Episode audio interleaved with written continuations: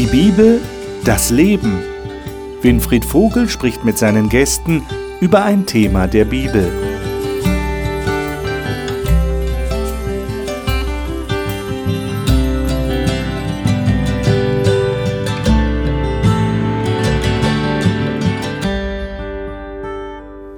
In der frühen Christengemeinschaft ging es den Leuten darum, dass viele, möglichst viele Menschen von Jesus hören und sein Evangelium verkündigt bekommen.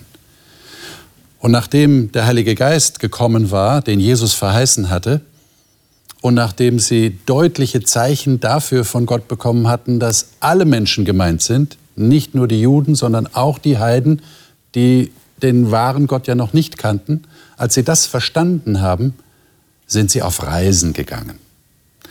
Und wir erleben, wir haben schon in den letzten Sendungen erlebt, wie Paulus und andere Missionare auf Reisen gegangen sind, um Menschen aufzusuchen in anderen Gegenden der damaligen Welt, um sie für Jesus zu gewinnen.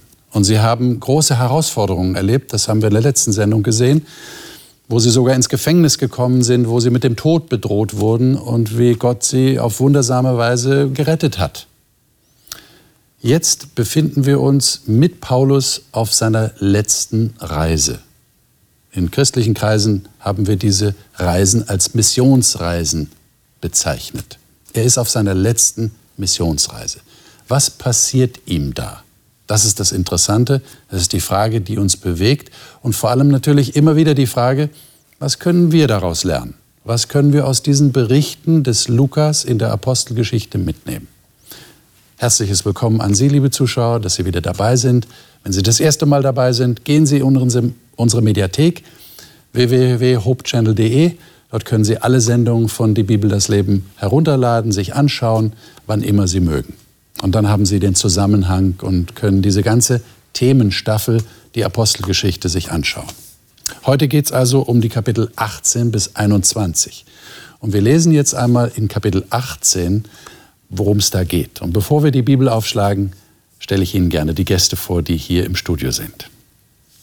Gudrun Hefti Jasper ist in Berlin geboren, in Schleswig-Holstein aufgewachsen und lebt heute in der Schweiz. Sie sagt, sie habe gerade in Krankheit und Not Gottes Gegenwart spürbar erlebt.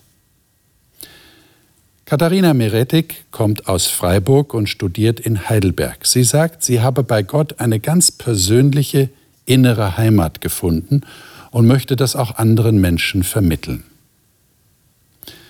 Dr. Otto Wendel ist in der ehemaligen Sowjetrepublik Kasachstan geboren und hat es als überzeugter Christ nicht immer leicht gehabt.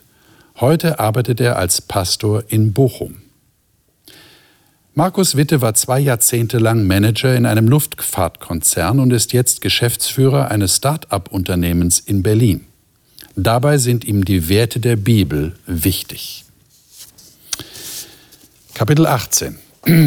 Wir haben ja das letzte Mal es nicht mehr geschafft, Kapitel 18 überhaupt anzufangen. Ich habe den Zuschauern empfohlen, tue das auch jetzt wieder. Lesen Sie diese Kapitel. Wir können hier der Zeit halber nicht alle Verse lesen, leider. Das ist halt so. Aber Sie können zu Hause das noch genauer verfolgen, was da alles passiert ist. Da haben wir hier in Kapitel 18 zum Beispiel eine ganz interessante Geschichte, wie die Juden aufgetreten sind gegen den Paulus und sich an den Prokonsul Gallio gewendet haben. Und er hat sie einfach, einfach links liegen lassen. Er hat gesagt, wenn ihr da Sachen verhandelt, die euch betreffen, dann interessiert mich das nicht. Und weil sie nicht Erfolg hatten beim Prokonsul, haben sie dann vor dem Richterstuhl den Synagogenvorsteher geprügelt. Und dann heißt es so ganz lapidar, Gallio den Prokonsul hat es überhaupt nicht interessiert. Eine interessante Geschichte. Steht auch in der Apostelgeschichte. Und dann ist Paulus weitergereist und wir finden ihn dann wieder in Ephesus und da steigen wir jetzt ein, weil da lernen wir noch einen anderen Mann kennen, nämlich den Juden Apollos. Katharina, darf ich dich bitten, mal aus deiner Elberfelder Übersetzung, hast du, die Verse 24 bis 28 zu lesen? Ja, gerne. Ein gewisse, gewisser Jude aber mit Namen Apollos, aus Alexandrien gebürtig, ein beredter Mann, der mächtig war in den Schriften, kam nach Ephesus. Dieser war in dem Weg des Herrn unterwiesen und brennend im Geist redete und lehrte er sorgfältig die Dinge von Jesus, obwohl er nur die Taufe des Johannes kan kannte. Und dieser fing an, freimütig in der Synagoge zu reden. Als aber Priscilla und Aquila ihn hörten, nahmen sie ihn zu sich und legten ihm den Weg Gottes genauer aus. Als er aber nach Achaia reisen wollte, schrieben die Brüder den Jüngern und ermahnten sie, ihn aufzunehmen. Dieser war, als er hinkam, den Glaubenden durch die Gnade sehr behilflich, denn kräftig widerlegte er die Juden öffentlich, indem er durch die Schriften bewies, dass Jesus der Christus ist. Was war besonders an diesem Apollos und was, äh, was lernt ihr persönlich aus der Art und Weise, wie die da miteinander umgegangen sind? Da ist ja hier eine wichtige Information in dem Text. Also nicht nur, dass er redegewandt war, mhm. also rhetorisch begabt, würden wir vielleicht heute sagen, ja. sondern das, was mir auffiel, ist in Vers 28, dass er sich immer wieder auf das Wort bezogen hat und damit eigentlich seine Argumentation. Und in dem kannte er sich offensichtlich gut aus. Offensichtlich, das wird genau. ja am Anfang gesagt. Äh, er war mächtig in den Schriften, also er kannte sich aus. Also Juden hatten in der Regel ja auch ganze Kapitel oder sogar Bücher auswendig im Kopf. Und wenn man das Wissen dann sofort zitieren kann, dann kann man sich, glaube ich, schon sehr gut auf einen. Und dann kann man offensichtlich gerade die Leute überzeugen, die, denen die Schriften wichtig sind, ja? denen die Tora, nicht, die, das ja. Gesetz des Mose und so weiter wichtig ist. Noch dazu war er brennend im Geist, also er hat so richtig Feuer gehabt.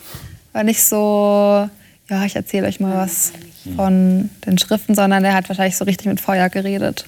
Okay. Mir macht es fast den Eindruck, als habe er sich durch das Bibelstudium einen Weg eröffnet, Jesus zu erkennen, weil ihm ja die Taufe Jesu fehlte als Information. Mhm. Aber dass das der Messias war, das war für ihn eindeutig klar. Ja. Mhm. Eine andere Geschichte scheint mir eine Parallele zu Paulus zu sein. Als Paulus von Jesus sozusagen übermannt wurde, äh, schickt Jesus zu Paulus einen Jünger. Mhm. Und da scheint Apollo so ein Überflieger zu sein, einer, der es weiß, wie es gesagt wird und so weiter und so fort. Aber er hat es nicht genau verstanden. Und da kommen äh, äh, Priscilla und Aquila und bringen ihm noch die Details bei. Ja. Und das scheint bei, bei ihm so nicht die Krone vom, vom Kopf sozusagen zu stoßen. Er macht's mit und das zeigt so den Geist, wie sie in der Apostel, äh, also der, in der Urgemeinde so miteinander umgegangen sind. Ja, das ist schon interessant. Und das ist interessant, weil er hatte ja sozusagen nur die Taufe des Johannes des Täufers zur Buße, mhm. zur Umkehr. Ja. Aber er muss wohl trotz seiner Begabung ein demütiger Mensch gewesen sein. Ja, ja. Mhm. Und ich finde es auch interessant, wie sie mit ihm umgegangen sind. Ja, du hast es schon erwähnt, also genau. die haben ihn einfach so beiseite genommen, zu sich nach Hause genommen wahrscheinlich. Nicht so aus der Menge, du, du, du. So. Genau, nicht öffentlich ihn irgendwie bloßgestellt oder so, das ist interessant. Kommen wir jetzt mal auf diese Taufe des Johannes. Das ist ja interessant, das geht ja weiter in Kapitel 19.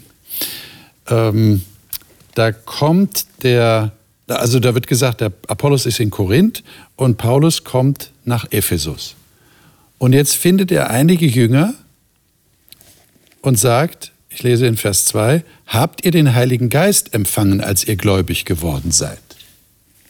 Ähm, mal hier Pause drücken. Äh, wieso fragt der Paulus die Leute, ob sie den Heiligen Geist empfangen haben? Äh, habt ihr schon mal jemand gefragt, ob er den Heiligen Geist bekommen hat? Also da kann man sich wirklich anfangen zu zanken, wenn man das will. Du hast dich taufen lassen, du hast nicht, äh, wieso? Hast du keine Tauferfahrung gemacht und, und, und. Und da sagen mir viele Leute oft, dass das getrennt aufgetreten ist. Mhm.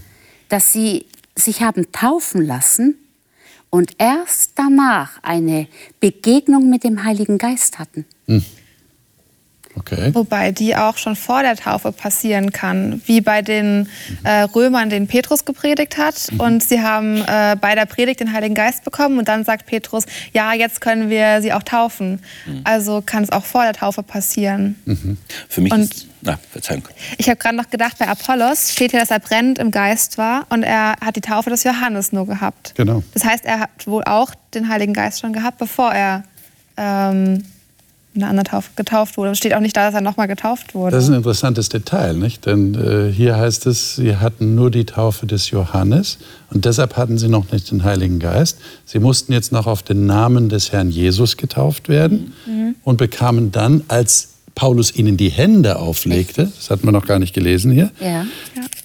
dass sie dann den Heiligen Geist bekommen haben. Aber Vers 6 ist das. Wichtig vielleicht ist es, weil Johannes ja die Ankunft des Messias gepredigt hat. Ja. Und damit sie da nicht verweilen in dieser Erwartung, er wird noch kommen, müsste etwas ihnen beigebracht werden. Und das wurde verbunden mit der Ausgießung des Heiligen Geistes. Er ist schon da. Ja. So scheint es mir so die Logik zu sein. Also der Heilige Geist wirkt ja vorher schon an einem Menschen ja. an. Aber was hier ist ja das volle Maß. Das heißt, nachdem sie die, das volle Maß oder die, die, den Heiligen Geist in einer anderen Tiefe oder Dimension bekommen haben, fangen sie plötzlich an zu weissagen. Das heißt, sie hatten ähm, die Gaben des Geistes, die Paulus ja eben beschreibt in der Bibel, ähm, Sprachengabe, Gabe der Weissagung hatten sie. Aber jetzt könnte doch einer sagen, also Leute, Taufe ist doch Taufe. Ich meine, jetzt hört doch auf. Ich meine, was soll das? Also, wenn ich untergetaucht, also wir gehen davon aus natürlich, ja, biblische Taufe, ist Taufe durch Untertauchen. Kindertaufe ist erst viel später entstanden, Säuglingstaufe. Also es ist Taufe durch Untertauchen. Wenn da jemand untergetaucht wird unter das Wasser, dann ist er getauft. Ja. Naja, Ob der jetzt auf den Johannes getauft ist oder, ja, oder die, auf die Taufe der Buße, muss man ja sagen. Ja, eben. ist ja nicht genau. auf den Johannes getauft worden. Oder ob er auf den Namen Jesus spielt doch keine Rolle, könnte jemand sagen. Doch, ich würde sagen, der spielt eine Rolle. Eine, spielt eine Rolle. Und zwar, ich glaube, da gibt es eine Verbindung zum Alten Testament. Die Taufe, Paulus würde das mal erklären, die Taufe wie das Gehen über das tote äh, Verzeihung, äh, über das äh, Rote Meer der Israeliten. Und dann kommt die, Wolkenso äh, die mhm. Wolkensäule, mhm. beziehungsweise die Wolke und äh, die Feuersäule. Die, das ist eine Manifestation Gottes im Volk. Mhm. Und jetzt im Neuen Testament ist die Ausgießung des Heiligen Geistes durch diese Feuerzungen auch eine Manifestation. Danach, na, nachdem sie über den Jordan gehen, hört das auf. Und genau in der Urgemeinde ist es genauso. Nach einem bestimmten Zeitraum hört diese äh, Manifestation auf, weil Gott sich bewiesen hat und man glaubt daran und lebt damit. Mhm. Also ich würde da eine ganz gewaltige Parallele sehen, die Lukas offensichtlich auch aufstellen will. Mhm.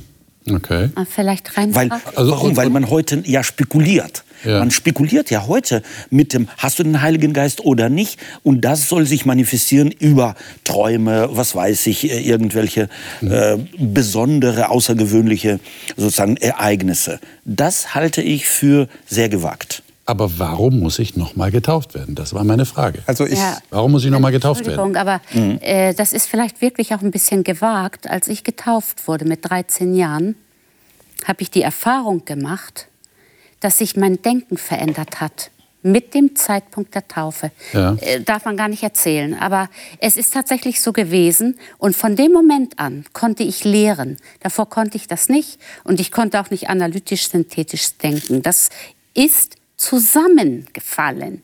Ich kann es nicht erklären. Ich behaupte nicht, dass ich da einen besonderen Heiligen Geist bekommen hätte oder so, mhm. aber es hat sich etwas verändert. Und zwar etwas Wesentliches. Mhm. Als ob Gott mich auf einen Weg gesetzt hat, von dem Moment an. Aber es gibt so Das ist schon klar, das ist schon klar. Ja, darum geht es jetzt aber nicht, sondern es geht darum, die Leute waren schon getauft. Ja, aber die Leute. Und jetzt mussten sie nochmal getauft werden. alle zu Johannes äh, an den Jordan gelaufen sind, ja. also schon bevor Christus ja. eben. Ähm, das war eine Taufe zur Buße, so dass man sagt, okay, mein Leben, so wie ich es bisher gelebt habe, ist nicht in Ordnung. Da gibt es einfach Dinge, die, die müssen sich ändern. Und ich möchte jetzt wirklich, dass Gott mir Sünden vergibt. Das ist das eine. Die Taufe in Christus ist für mich eine Verbindung, sozusagen wie ein, ein, ein Vertrag, eine Zugehörigkeitserklärung dass ich sozusagen in den Tod Christi getauft bin, ja. also mit ihm auch ja. wieder auferstehe. Ja. Das ist ja in der Taufe des Johannes so nicht vorhanden. Ah. Aber deshalb glaub, mussten sie noch mal getauft werden. Ich glaube schon, dass die Taufe auch mit der Predigt gekoppelt, so haben Sie es verstanden. Da ist die Predigt von zukünftigen und, die Taufe, äh, und mit der Taufe verbunden, gekoppelt. Und jetzt ist die Predigt von dem Angekommenen und Herrschenden. Und da wird die Taufe auch an diese Botschaft gekoppelt. Und ich glaube, das ist auch der mhm. Sinn der zweiten Taufe. Also das heißt, es ist nicht der Vollzug dieser Zeremonie allein. Natürlich sondern es geht um das Verständnis Absolut. dieser Zeremonie. Genau. Und dass es tatsächlich mit dem Namen Jesu verknüpft Verbunden. ist. Mit der Botschaft. Genau. Wo- Obwohl wir ja sagen würden, Taufe hat mit Buße zu tun, oder? Auch. Sowohl als auch. Aber es ist, der, es ist der Inhalt. Es ist nicht die Zeremonie. Halt, Das ist mal ein ganz wichtiger Punkt, den ja. wir jetzt Genau. haben. Aber eben, deswegen ist das gar nicht so abstrus, was ich gesagt habe. Wenn das mit Hat einer. Bekehrung, ich sag das mal so, äh, wenn das mit einer Bekehrung zusammenfällt Ja. und ich habe diese Bekehrung bewusst erlebt, Ja. obwohl ich in einem christlichen Elternhaus aufgewachsen bin. Also nicht das Gefühl gehabt habe, ist ja alles da, lasse ich mich mal taufen und dann ist das besiegelt und das ist es jetzt. Mhm. Sondern es war, es fehlte was. Okay. Nur, äh, Und du würdest das vergleichen mit dem, was denen damals gefehlt hat? Ich meine, Kann ich mir da vorstellen. fehlte was, ja. Kann ich mir vorstellen. Nur ich würde sagen, heute hast du zigtausende Christen, die getauft worden sind und mit der Taufe auch nichts verbunden, all, verbinden können, außer die Zeremonie. Das heißt ja nicht, dass wir uns nicht taufen sollen oder die Taufe war falsch. Also ich würde das überhaupt nicht miteinander sozusagen vergleichen. Sowas ne? gibt es, aber es gibt auch was anderes. Aber der Glaube macht es und nicht das, was ich erlebe. Okay. Nicht das Erlebte ist wichtig, sondern Jetzt habe ich noch eine Frage an euch. Denen sind damals die Hände aufgelegt worden und daraufhin haben sie den Heiligen Geist bekommen. Wenn ihr jetzt getauft seid, sind euch die Hände aufgelegt worden und ihr habt dann den Heiligen Geist bekommen? Ich stelle die Frage bewusst, weil es gibt ja Leute, die sagen, das müssten wir eigentlich genauso tun, wie die das damals gemacht haben. Na, also mir sind die Hände nicht aufgelegt, Nicht aufgelegt worden. Und ich muss auch sagen, ich habe mich als äh, gefühlt wie einer, der einen Kontrakt unterschrieben hat Mhm. mit dieser Zeremonie. Das ist ja so fast, als ob man einen Ehekontrakt unterschreibt. Mhm. Jetzt gehöre ich Jesus. Aber die Hände hat mir niemand aufgelegt. Aber jetzt könnte jemand kommen, der das vertritt und sagen, na dann hast du auch nicht den Heiligen Geist bekommen. absolut. Wenn dir die Hände nicht aufgelegt worden sind? aber es gibt auch genug andere Arten und Weisen, wie der Heilige Geist ausgegossen wurde oder ähm, Zu Pfingsten, wie Leute ihn bekommen haben. Eben zum Beispiel durch die Predigt von Petrus oder durch Pfingsten, also Pfingsten sowieso anders, aber Das würde also bedeuten, es geht nicht unbedingt darum, dass alles so gemacht wird, wie es Ja. hier gemacht wurde. Ja, und dass wir nicht eine einzige Bibelstelle oder Ja. Situation als Maßstab erhöhen und den Rest ausblenden. ich glaube, das sind Okay. alles Das wäre ein wichtiges. Prinzip, wenn wir das erkennen. Ich glaube, da gibt es ein Spektrum, wie Ja. Gott wirkt und das ist eine Möglichkeit. Wir haben ja auch gesagt, dass äh, Lukas offensichtlich auch dahin führt und zeigt, da dürfen keine Muster entstehen, denen man, die man zugrunde legt und sagt, nur so, sondern der Heilige Geist lässt sich die Freiheit so zu wirken, wie er zu wirken hat, beziehungsweise wirkt. Und das wird nicht ja nach über, über bestimmten die Mustern. ganze Spanne der Apostelgeschichte immer wieder deutlich, Absolut. weil ist es die Variante und mal die. Ja, wir könnten dann dasselbe Argument auch verwenden für, für Güterteilung. Nicht? Also müssten, Genau so. alle Christen müssten dann in der Kirche ihre Güter teilen, so Ja. wie die es damals gemacht Richtig. Es haben. wird ja zum Teil sogar auch postuliert. Es wird auch postuliert, genau. Ja. Deswegen ist äh, wichtig, dass man das Prinzip verstanden hat Ja. und da, nach dem Prinzip lebt und nicht nach den Mustern, Handlungen und so weiter und so fort. Jetzt, ja.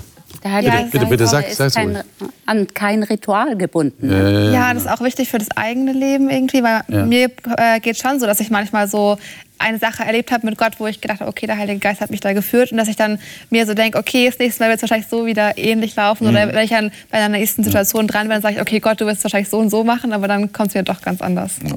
Also man muss auch offen sein Ja. für das unterschiedliche Wirken dieses Heiligen Geistes. Jetzt habe ich ein anderes äh, m, äh, Thema hier in der Apostelgeschichte, das gar nicht so einfach ist. Und zwar in Kapitel 19. Äh, wir sind ja schon in Kapitel 19 und da ab Vers 11. So, lesen wir mal die Verse 11 und 12. Gudrun, sei doch so gut, lies mal diese beiden Verse. Und Gott wirkte nicht geringe Taten durch die Hände des Paulus, so hielten sie auch die Schweißtücher und andere Tücher, die er auf seiner Haut getragen hatte, über die Kranken, und die Krankheiten wichen von ihnen, und die bösen Geister fuhren aus. Boah. Habt ihr euch darüber schon Ja. mal Gedanken gemacht, was das war? Das hört sich ja, entschuldigt, wenn ich den Begriff verwende, wie Reliquienkult an. Ja. Das ist ja das, was uns wahrscheinlich heute im 21. Jahrhundert sofort ins, ins, in den Kopf schießt. Ja? Was haben die gemacht? Mhm. Das würden wir ja heute nicht mehr wagen, oder? Dass wir meinen, also bestimmte Tücher von einem Menschen, einem geistgeleiteten Menschen wie dem Paulus, würden Krankheiten heilen. Wie schätzt ihr das ein? Also ich schätze wieder äh, äh, so ein, dass der Herr tatsächlich entsprechend dem Glauben der Menschen handeln kann mhm. und manchmal auch gegen die Vernunft, auch die Theologie handelt. Denn im Alten Testament finden wir so Zauberei und so weiter und so fort, soll unter meinem Volk nicht äh, vorhanden kommen sozusagen. Und hier scheint der Herr das Gegenteil äh, sozusagen zu belegen. Aber das ist doch interessant, Otto. Und das ist interessant. Das dass, dass, dass, dass, das tatsächlich so passiert. Denn wir würden jetzt, oder manch einer würde jetzt vielleicht kommen und sagen, naja, also da hätte ich jetzt erwartet, dass Gott da eine Regel vorschiebt. Absolut. Und dass der Paulus sagt, hört auf damit, hört auf genau. damit, das ist Missbrauch. Ja. Und ja, aber Paulus das ist aber in der Urgemeinde doch woanders auch, wo der Schatten auf jemanden fällt ja. Und, ja. der gesund wird. Ja. Kann man auch sagen, ist jetzt in dem Schatten Kraft? Genau. Nein, natürlich Nein. nicht. Nein.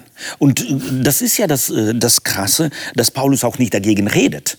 Ja. wird ja nicht erzählt. Aber ich finde hier einen interessanten Zusammenhang. Ich glaube, der Text ist hier nicht zufällig von, genau. von Lukas so weil, eingeordnet, weil wenn ja. wir weiterlesen... Lies doch mal genau. weiter, Markus. Ähm, Vers 13. 13 ab Vers 13, genau. Es versuchten aber etliche von den umherziehenden jüdischen Beschwörern, über denen die über denen die böse Geister hatten, den Namen des Herrn Jesus zu nennen, indem sie sagten, wir beschwören euch bei dem Jesus, den Paulus verkündigt. Mhm.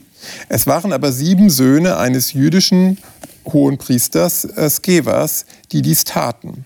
Aber der böse Geist antwortete und sprach, Jesus kenne ich und von Paulus weiß ich. Wer aber seid ihr? Und der Mensch, in dem der böse Geist war, sprang auf sie los und er überwältigte sie und zeigte ihnen dermaßen seine Kraft, dass sie entblößt und verwundet aus jenem Haus flohen. Weiter noch? Nee, das, ich denke, das, ist, das reicht. Das ist, deutlich, ne? das ist ja eine sehr, also was ich damit sagen wollte, sehr also, interessante Geschichte. Eigentlich finde ich das interessant. Wir haben eine Situation, wo offensichtlich diese sieben Söhne des Priesters auch so ein magisches Denken hatten. Wenn ich diese Formel mit diesem Namen spreche, ja, dann genau. habe ich Gewalt durch diese Formel über die bösen Geister. Und offensichtlich es wird ihnen genau das Gegenteil bewiesen. Der Mann überwältigt. Wenn ein Mann sieben andere überwältigt, dann ist das übernatürliche Kraft. Und du meinst, das ist jetzt nicht ohne Grund, dass das direkt im Anschluss an genau, weil das zeigt, Weißtücher kommt? Exakt, ja. weil das zeigt nämlich deutlich, dass es hier nicht um ein, ein magisches, magisches ähm, Ritual Denken geht. oder Ritual geht. Ja. ja. Und wir haben ja in der Apostelgeschichte ziemlich oft, dass Magier Geld geben und sagen, ich will auch die Kraft haben. Mhm. Dass es tatsächlich darum geht, ist es Jesus, der wirkt oder Paulus oder die, äh, seine Tücher. Nein, es wirkt Jesus und durch diese Gegenüberstellung wird es klar. Nicht nur der Name Jesus, sondern der Glaube an Jesus. Das mit Jesus Leben hat etwas ja. auf sich und nicht nur eine magische Formel. Ja, Aber mit den Tüchern ist doch ein bisschen auf die Sinne ausgerichtet, ne? auf die Augen, auf das Fühlen, dass das ein bisschen unterstützt wird, was du glaubst. Vielleicht sonst gar nichts. Hm. Ja, es, Aber damals wahrscheinlich. Es wird weniger. so ein Kontrast gesetzt zwischen den Motivationen. Ich glaube, die Leute, die einfach diese Tücher genommen haben, ähm, haben einfach geglaubt, ja, Gott ja. wird das machen. Und die hatten keinen Hintergedanken dabei. Aber die, ähm, diese Aus, die, äh, was waren das, Mag, jüdische Beschwörer, die hatten wahrscheinlich auch einen Hintergedanken, dass sie auch diese Macht haben wollen und auch so groß sein wollen wie Paulus und auch diese Geister austragen. Mal das mit den Tüchern erinnert ja ein bisschen an, an diese Begebenheit im Leben von Jesus, ja, wo, wo die Frau ja. äh, sein mhm. Gewand berührt mhm, und er das merkt, ja, genau. aber er verwickelt sie ja dann in ein Gespräch, Absolut. um auch dagegen mhm. anzugehen, dass es nur eine Magie mhm. ist.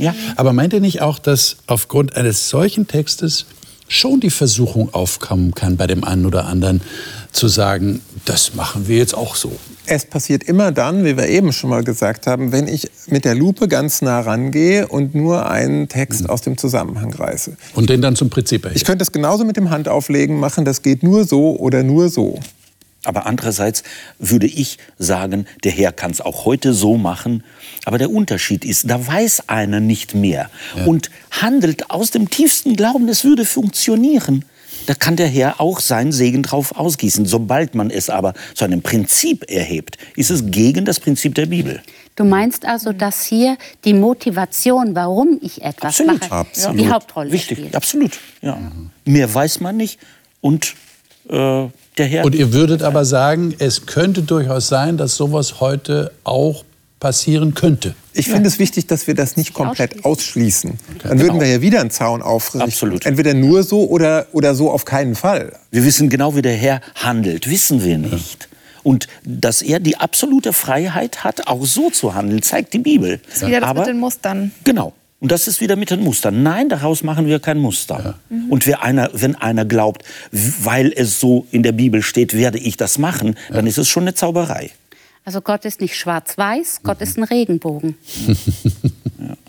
Aber ich finde es interessant, dass ihr so reagiert und dass ihr nicht so wie manche Christen sagt, oh, wie peinlich, äh, den, den würden wir am liebsten streichen, den Text. Ja, das ist ja magisch, das sollte man ja nicht tun. Ja. So, er sagt, nee, das, das war tatsächlich so. Und das ist eine Manifestation des, Manifestation des Heiligen Geistes. Aber ich finde es interessant, wenn wir jetzt noch weiterlesen, sorry, ich möchte Ja, ja, ja, aufhalten, natürlich, klar. Ähm, dann geht es ja wieder um Magie. Also der Gedanke, dieser, dieser rote Faden gegen das magische Denken oder gegen das magische Handeln zieht sich jetzt sogar noch weiter, die Geschichte. Ja, ja, eindeutig. Ja. Äh, dann kommen ja auch in Vers 19 dann äh, alle, die Zauberei getrieben hatten, die tragen ihre Bücher zusammen und verbrennen sie. Und dann wird sogar der Wert angegeben. Sie kommen auf 50.000 Silberdrachmen. Ja. Also das war ja auch eine, eine, eine große Summe, die da zusammengekommen ist. Aber es war offensichtlich wichtig zu zeigen, das lehnen wir ab. ab. Und die Zauberer selber kommen und sagen, wir sehen jetzt einen anderen Weg. Aber ein Muster erkenne ich hier doch. Ich war ganz provokativ. In Vers 18 Ja. heißt es ja, und viele von denen, die gläubig geworden waren, kamen und bekannten und erzählten ihre Taten. Das heißt, Bekenntnis von Sünde, Ja. ich will da jetzt kein Ritual draus machen, bitte nicht Ja. falsch verstehen, aber man sieht es immer wieder. Ähm, das Wort Gottes, der Heilige Geist ergreift dich, rüttelt an dir und du siehst, was falsch lief. Und dann in Vers 20 fängt es bei mir an, so breitete sich das Wort des Herrn aus. Also nachdem sie sich getrennt hatten von dem, was eben nicht gut, nicht förderlich, nicht gesund für sie war. Aber vielleicht ist auch, äh, will Lukas zeigen, schaut mal, und das sind ja alles Juden, selbst Söhne eines hohen Priesters, sind mit dieser. Sache sozusagen verbunden und machen, äh, machen Sachen, die eigentlich von der Logik her, auch von dem, von dem, was ein hoher Priester seinen Kindern vermitteln sollte, überhaupt nicht vereinbar. Offensichtlich ist es so sozusagen in das Volk hineingedrungen, dass es gang und gäbe gewesen ist. Jetzt nochmal auf deinen auch die Punkt. Kabbala eine Rolle, ne? Ja, ja, klar. ich daran mal erinnern darf. Ja. Und was mir übrigens noch auffällt, ist, die einen möchten damit Geld verdienen, reich werden, Macht haben. Ja. Die anderen verbrennen einen Schatz, einen wertvollen Schatz, den man veräußern könnte, Ja, ja. und lassen los. Ja. Aber nochmal auf den Punkt, äh, den du erwähnst, Markus, der scheint mir wichtig zu sein. Äh, Du hast gerade gesagt, die trennten sich von Sachen. Ist das auch eure Erfahrung, Ja. Ja. dass man sich von Dingen trennen muss? Buchstäblich Ich habe trennen das muss? genauso erlebt. Ja. Ich habe einfach Dinge, die mich mental oder emotional gefangen. Ich will da jetzt keine, keine ähm, ähm, okkulte oder übernatürliche Bedeutung reinlegen, aber Dinge, von denen ich mich bewusst getrennt habe. Ich hatte den Eindruck persönlich, dass Gott mir das aufs Herz legt. Es ist gut für dich, wenn du dich davon trennst. War das schwer, sich zu lösen? Man sagt doch mal, loslassen ist nicht leicht. Wie habt ihr das offensichtlich bei? Ihnen nicht so äh, schwer, weil es ist irgendwie, wird ja auch nicht gesagt, Sie haben gerungen, machen wir, machen Na wir. gut, das, das steht jetzt nicht da. Das können wir nur zu Das hat ja auch eine befreiende. Wirkung. Ja, Ja? ja. Und der Preis, der da steht, zeigt ja offensichtlich, da müsste äh, normalerweise so ein, eine Bemerkung rein. Ja, das tat Ihnen aber schwer, aber Sie haben es trotzdem gemacht. Ist nicht. Ja, Aber ich könnte mir vorstellen, dass wir doch Zuschauer haben, die, die denken, also naja, also so einfach ist es nicht, wenn ich jetzt überlege, wovon ich mich vielleicht trennen sollte. Aber es gibt auch seltsame Sachen. Ich denke nur an dieses Buch Die unendliche Geschichte. Äh, als ich das gelesen habe, habe ich gemerkt, das zieht irgendwie woanders hin. Das geht nicht zu Gott, das geht irgendwo hin, nur nicht da, wo du stehst. Ich musste das Buch weggeben. Also ich habe es weggeschmissen. Ich wollte es niemandem antun. Habe gedacht, so gut geschrieben, sehr gute Art, etwas zu erzählen, aber das geht gar nicht. Und da würde ich sofort auch wieder zu den Mustern zurückkommen und sagen, Leute, nicht so, wenn dir der Herr das auf das ja. Herz legt, mach das. Aber jetzt nicht predigen, ist, alle müsst ihr. Ist eine sehr persönliche Angelegenheit. Absolut. Nur eine äh, persönliche, wie du, Markus, sagst. Und, hat der Herr das. Und würdet ihr sagen, der, der, Heilige Geist sagt das einem persönlich? Also man kann davon ausgehen, ja. wenn man sich dem aussetzt, ja. dieser also, Wirkung, dann passiert also, auch Das was. ist doch unser Verständnis von Gott. Also der Heilige Geist ist Gott. Wirkt. Und er will für mich das Allerbeste. Mhm. Und mhm. wenn ich irgendwas noch habe, ohne den Durchblick zu haben, was mir letztendlich äh, nicht gut tut, ja. also dann darf ich doch im Vertrauen erwarten, dass Gott mir das irgendwo bewusst macht. Ja. Ja. Und das Interessante ist auch, dass man Stück für Stück geführt wird. Mhm. Ich habe bei Gott noch nie erlebt, dass er mir zeigt, wer ich wirklich bin, und zwar ganz perfekt im ganzen Stück. Da würde einem nämlich noch Angst werden dabei sondern es ist immer mal das dran und da wird dran gearbeitet mhm. und dann kommt das. Nächste. Und deswegen ist es so wichtig, dass wir einander Raum geben, ja. selbst wenn vielleicht ähnliche Prinzipien bei dem einen und anderen offenbar werden. Ich habe das ganz klar auch bei meinem Freundeskreis erlebt bei mir mussten einige Dinge waren früher dran als bei anderen. Bei Deswegen auch. kann ich dann oder nicht auch umgekehrt. oder umgekehrt. Deswegen ja. kann ich nicht sagen, meine Erfahrung ist jetzt zum Maßstab, sondern ich mm, muss mm, es mm. wirklich Gott überlassen, weil er individuell führt, genauso wie du sagst. Ja. Jetzt hat der Paulus sich ja tatsächlich auch sehr stark vom Heiligen Geist führen lassen. Wir haben ja schon gesehen, das zieht sich wie ein roter Faden durch das Buch, die Apostelgeschichte hindurch. Der Heilige Geist hat sie geführt. Wir lesen auch Texte, wo es heißt, der Heilige Geist hat sie gehindert. Der hat gesagt, nein, ihr geht nicht dorthin, wo ihr jetzt eigentlich hingehen wollt, sondern geht dorthin. Ähm, jetzt eine Sache, die ich letzte Woche schon angekündigt habe, die sollten wir unbedingt noch miteinander besprechen. Äh, wie ist der Paulus jetzt auf dieser Reise damit umgegangen? Lesen wir mal in Kapitel 21. Ähm, da lesen wir in den ersten Versen des 21. Kapitels, ähm, wie sie gereist sind. Hier zum Beispiel nach Kos, Insel Kos, dann die Insel Rhodos, von da nach Patara. Und ich lese mal ab Vers 2. Wir fanden ein Schiff, das nach Phönizien übersetzte, stiegen ein und fuhren ab. Als wir aber Zypern gesichtet und es links hatten liegen lassen, segelten wir nach Syrien und legten zu Tyrus an, denn dort hatte das Schiff die Ladung abzuliefern.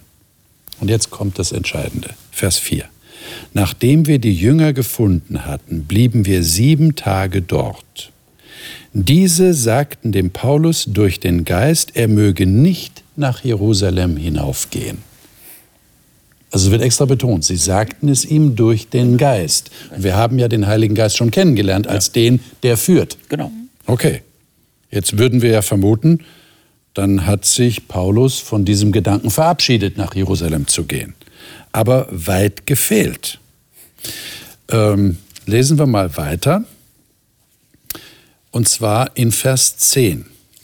Katharina, sei doch so gut, lies mal diese Verse ab Vers 10 bis Vers äh, 14.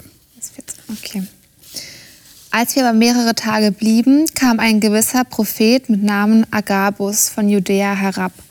Und er kam zu uns und nahm den Gürtel des Paulus und band sich die Füße und die Hände und sprach, dies sagt der Heilige Geist. Den Mann, dem dieser Gürtel gehört, werden die Juden in Jerusalem so binden und die Hände der Nation in die Hände der Nation überliefern. Aber wir, ähm, als wir dies hörten, baten sowohl wir als auch die Einheimischen ihn, nicht nach Jerusalem hinaufzugehen. Da antwortete Paulus, was macht ihr, dass ihr weint und mir das Herz brecht?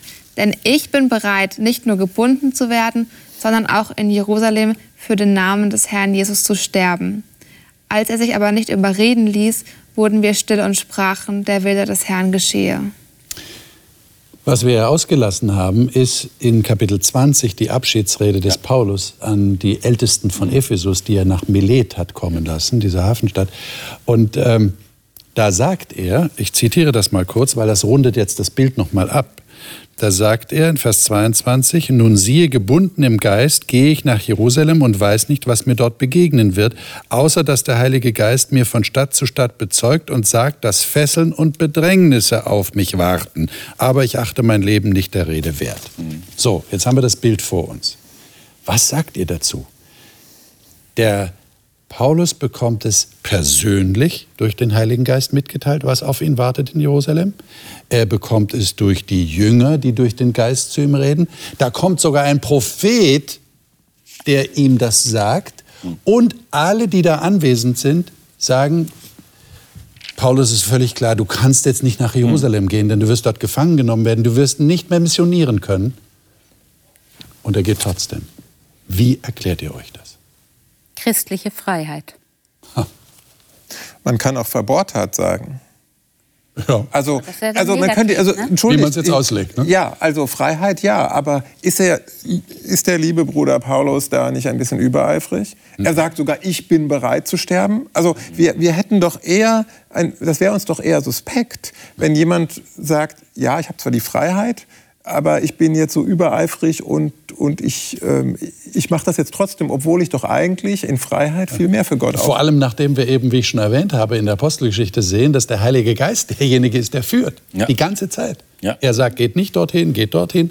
Und jetzt wird ihm gesagt, geh nicht. Aber für mich ist wichtig, dass. Lukas wahrscheinlich hier zu zeigen, zu zeigen versucht, der Heilige Geist äh, nimmt dem Menschen die Freiheit der Entscheidung nicht. Nee. Okay. Und als er sich durch klare Botschaften äh, nicht des Besseren belehren lässt, sondern seinen Weg geht, lässt der Herr ihn nicht fallen. Der Herr sagt nicht, jetzt bist du nicht mein äh, sozusagen äh, Auserwählte, sondern der Herr geht mit. Und ich glaube, das ist eine riesen ähm, Mutmache hier.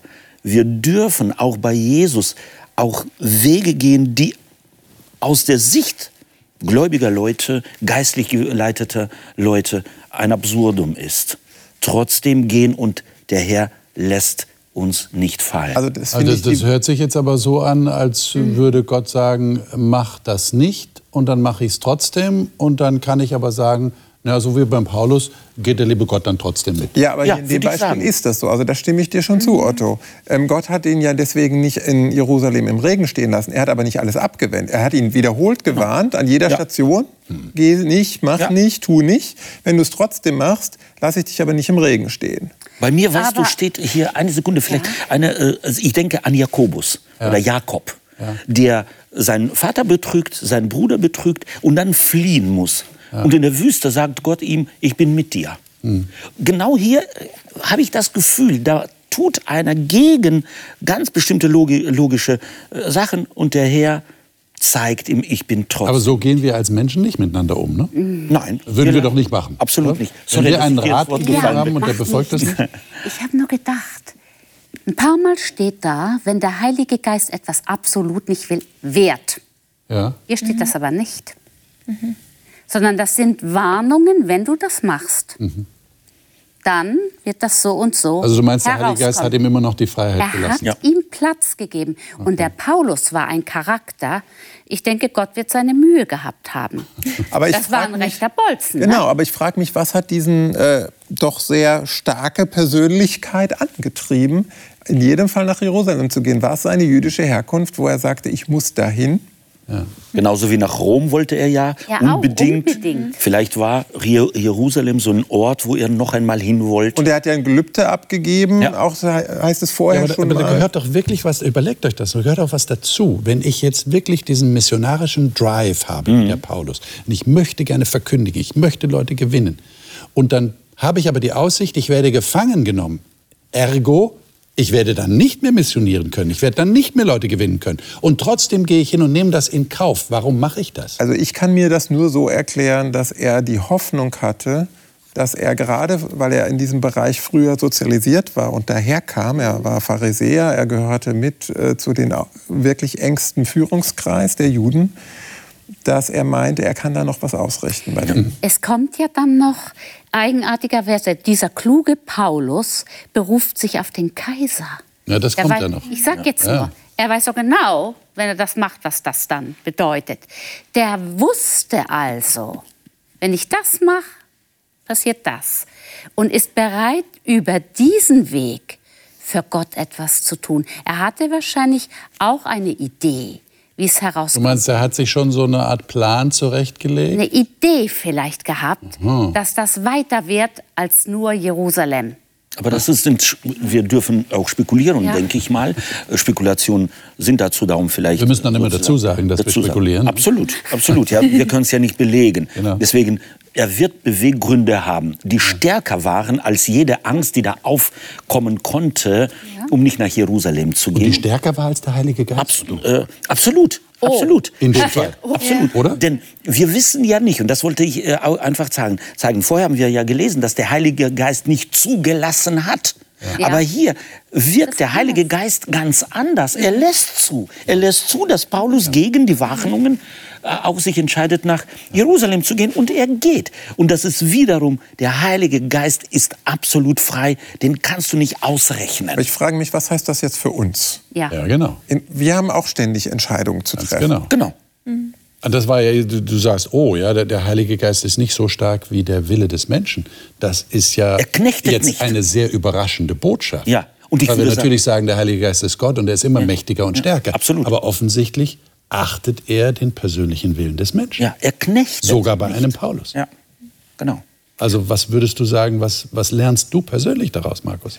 Ich lerne persönlich daraus, dass ich, wenn ich, ich muss mich nicht verrückt machen, ob ich Gott in jedem Fall richtig verstanden habe, weil ich das tiefe Vertrauen haben kann, wenn es komplett falsch ist, also nicht aus, aus nicht wieder besseres Wissen, aber wenn es komplett falsch ist, wird Gott ein Stoppschild äh, setzen, so wie vorher da in, ja. in Asien, wo, ja. wo der Paulus unterwegs war. Aber wenn ich ihn so gut verstanden habe, wie ich meine, dass es richtig ist und es war vielleicht trotzdem nicht der ideale Weg, dann ist Gott trotzdem bei mir. Das es, ist mir wichtig. Es gibt ja auch solche Vorstellungen. Du musst den Willen Gottes wissen. Der Wille Gottes, der, Gott weiß, äh, wie du, oder er hat so eine, eine ja, so eine Vorgeschichte dir vorgesehen. Die musst du erkennen. Und dann musst du beten und so weiter und so fort. Ich sage, ora et labora. Bete und dann handle. Und bei Luther gibt es so einen ganz tollen äh, Satz. Bete so, als ob ohne Gebet nichts geht. Und dann arbeite so, als ob ohne Arbeit nichts geht. Und das ist bei Paulus der Fakt. Liebe Zuschauer, ähm, wir müssen hier unterbrechen. Ähm, das ist schon eine schwierige Frage, oder? Ich könnte mir vorstellen, dass die die jetzt auch gerade bei sich selbst bewegen. Das ist ja krass. Trotz Korrektur durch den Heiligen Geist geht der Paulus seinen eigenen Weg nach Jerusalem und rechnet aller Wahrscheinlichkeit damit, dass Gott trotzdem mitgeht. Also es ist auf der einen Seite scheint es eigenmächtig zu sein, auf der anderen Seite hat er irgendwie einen Plan, einen Gedanken, wie das weitergehen wird. Und er scheint sich aber auf Gott zu verlassen. Aber wir merken, hier ist eine große Spannung in dieser Geschichte. Ich weiß nicht, ob Sie die auch spüren. Wir werden mal schauen, wie das weitergeht. Also wir haben jetzt so eine Art, wie man heute modern sagt, so einen Cliffhanger jetzt drin. Das heißt, äh, wie geht es jetzt weiter? Er ist tatsächlich nach Jerusalem gegangen. Was ist ihm da passiert? Erfahren wir nächste Woche. Freuen uns, wenn Sie dann wieder dabei sind. Bis dahin, Gottes Segen Ihnen.